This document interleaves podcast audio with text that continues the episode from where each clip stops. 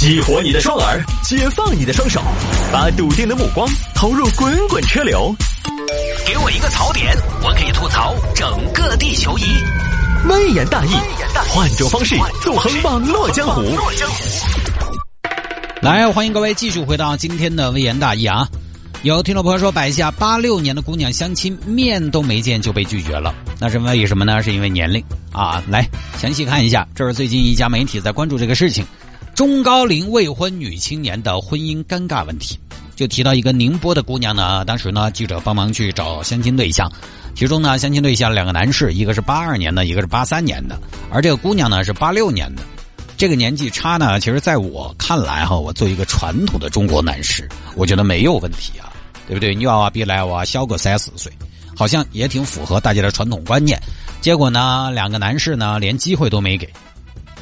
谢大爷，给你介绍个美女，真的，真的，八六年的合适啊，八六年的美女啊，八六年的美女，哪怕是也要枯萎了哦。怎么呢？人家看不出来，看不出来那个，看不出来嘛？那个得出来噻？什么意思呀？不是不是，你八六年的都三十四了，我主要担心过了生育黄金期了。哎呀，三十五才是高龄产妇，三十四嘛正当年嘛。哎，那个耍朋友等那个等于未必上来直接怀孕啊，哪怕是也没得那么撇脱。你到时候谈个恋爱再结婚再再以 S 怀孕，那不是就三十五三十六了？不是现在是这种晓得嘛？关键我也不是黄金期啊，他也不是黄金期，等于感觉我们两个的结合，那在生育上就是弱弱联手。就八二年的男的。还嫌弃人家八二年的女士，就这么一个事情，就跟有些男士可能只有一米六，他嫌弃别人只有一米五五五，一个道理。那个报道就主要集中说了一下这个现象，就是三十多岁挨边四十岁的中高龄女青年在婚恋市场上的尴尬啊，其实呢也就这么个事情了，老生常谈。其实我觉得呢，这种尴尬有的时候我们老觉得别人尴尬，老觉得别人尴尬。老觉得某种现象尴尬，就这种尴尬，我觉得可能是旁观者觉得尴尬，可能是媒体觉得人家尴尬。他有些事情不是一种现象，是媒体把它总结为一种现象的。当事人我觉得未必会那么的在意这个事情，因为现在我们看论坛、看微博哈，经常有一种忧虑叫什么呢？你发现没有？替别人忧虑，经常有一种尴尬叫替别人尴尬，经常有一种尴尬叫网友觉得你尴尬，你就要尴尬。那那么多没结婚的，人家不活了吗？话说回来，都活到三十四五了，没结婚也过来了三十多年，人家不结婚还活不下去了，我还不信呢。现在经常有人在分析啊，剩女为什么会剩下？剩女为什么会剩下？啊，有人说是高不成低不就，眼高手低，是吧？你你啊，菊花你也不照照镜子，自己什么水平？分析了很多剩女剩下的原因。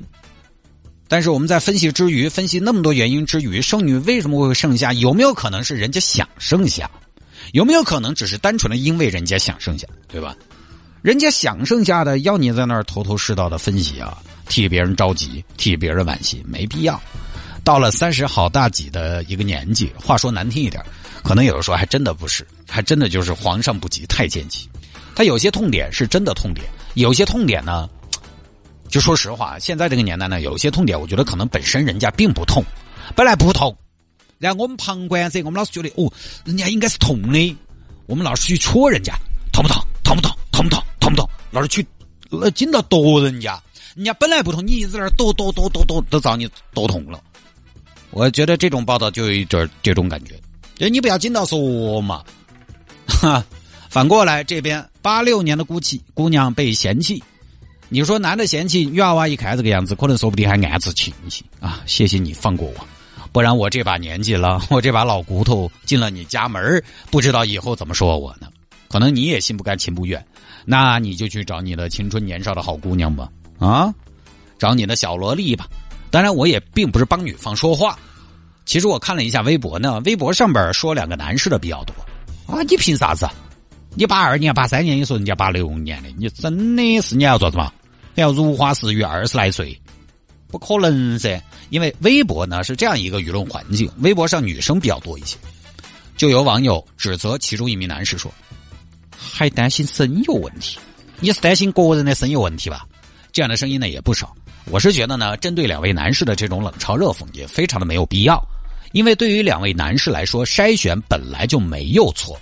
各位，你找对象不筛选了吗？你也有筛选，只不过呢，筛选这件事情，筛选筛选，它本来这个事情就存在各种各样的偏见，甚至说歧视，就这样的。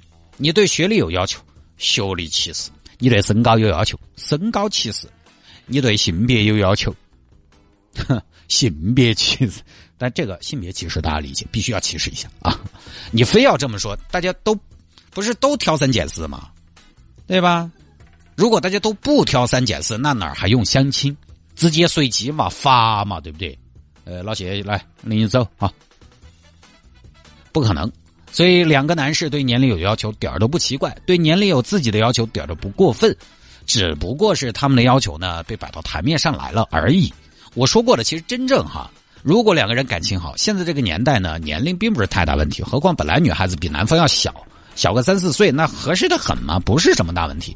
但是各位，这是相亲，相亲，相亲，相亲就是什么？先选再培养感情。我前面说的是两个人感情好，年龄不是问题。但是相亲的问题是，他是先选再培养感情。那种自己认识的，我们自由恋爱的这个是先有感情再筛选。我们先尝试着恋爱，在一块儿磨合，看适不适合，不适合我们再淘汰，再分开。这是先有感情再筛选。顺序是不一样的，那种自己认识的，先有感情耍起不合适再分手都要得。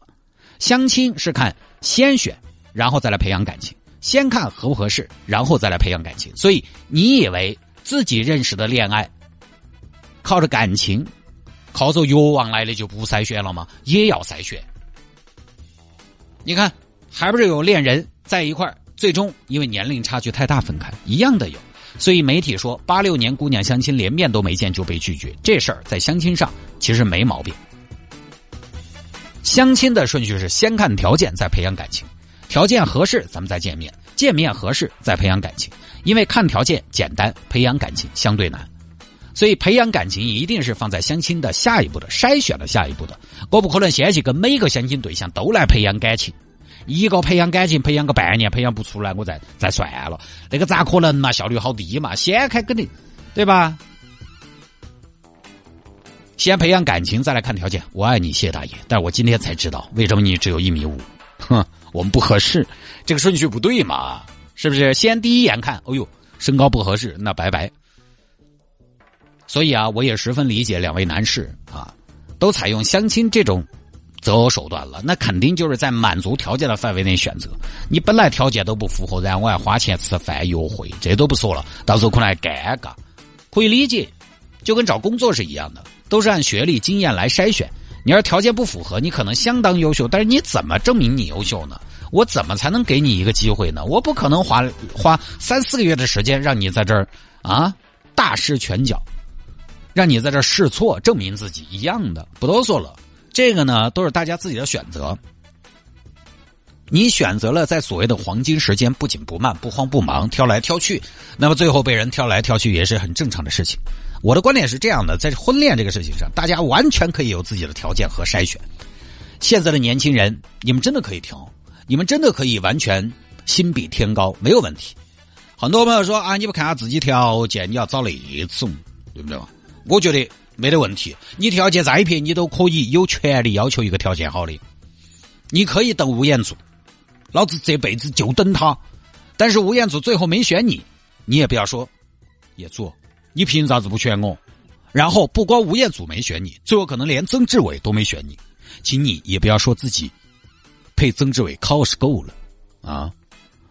也不要说曾志伟嘛，我配考是够了嘛。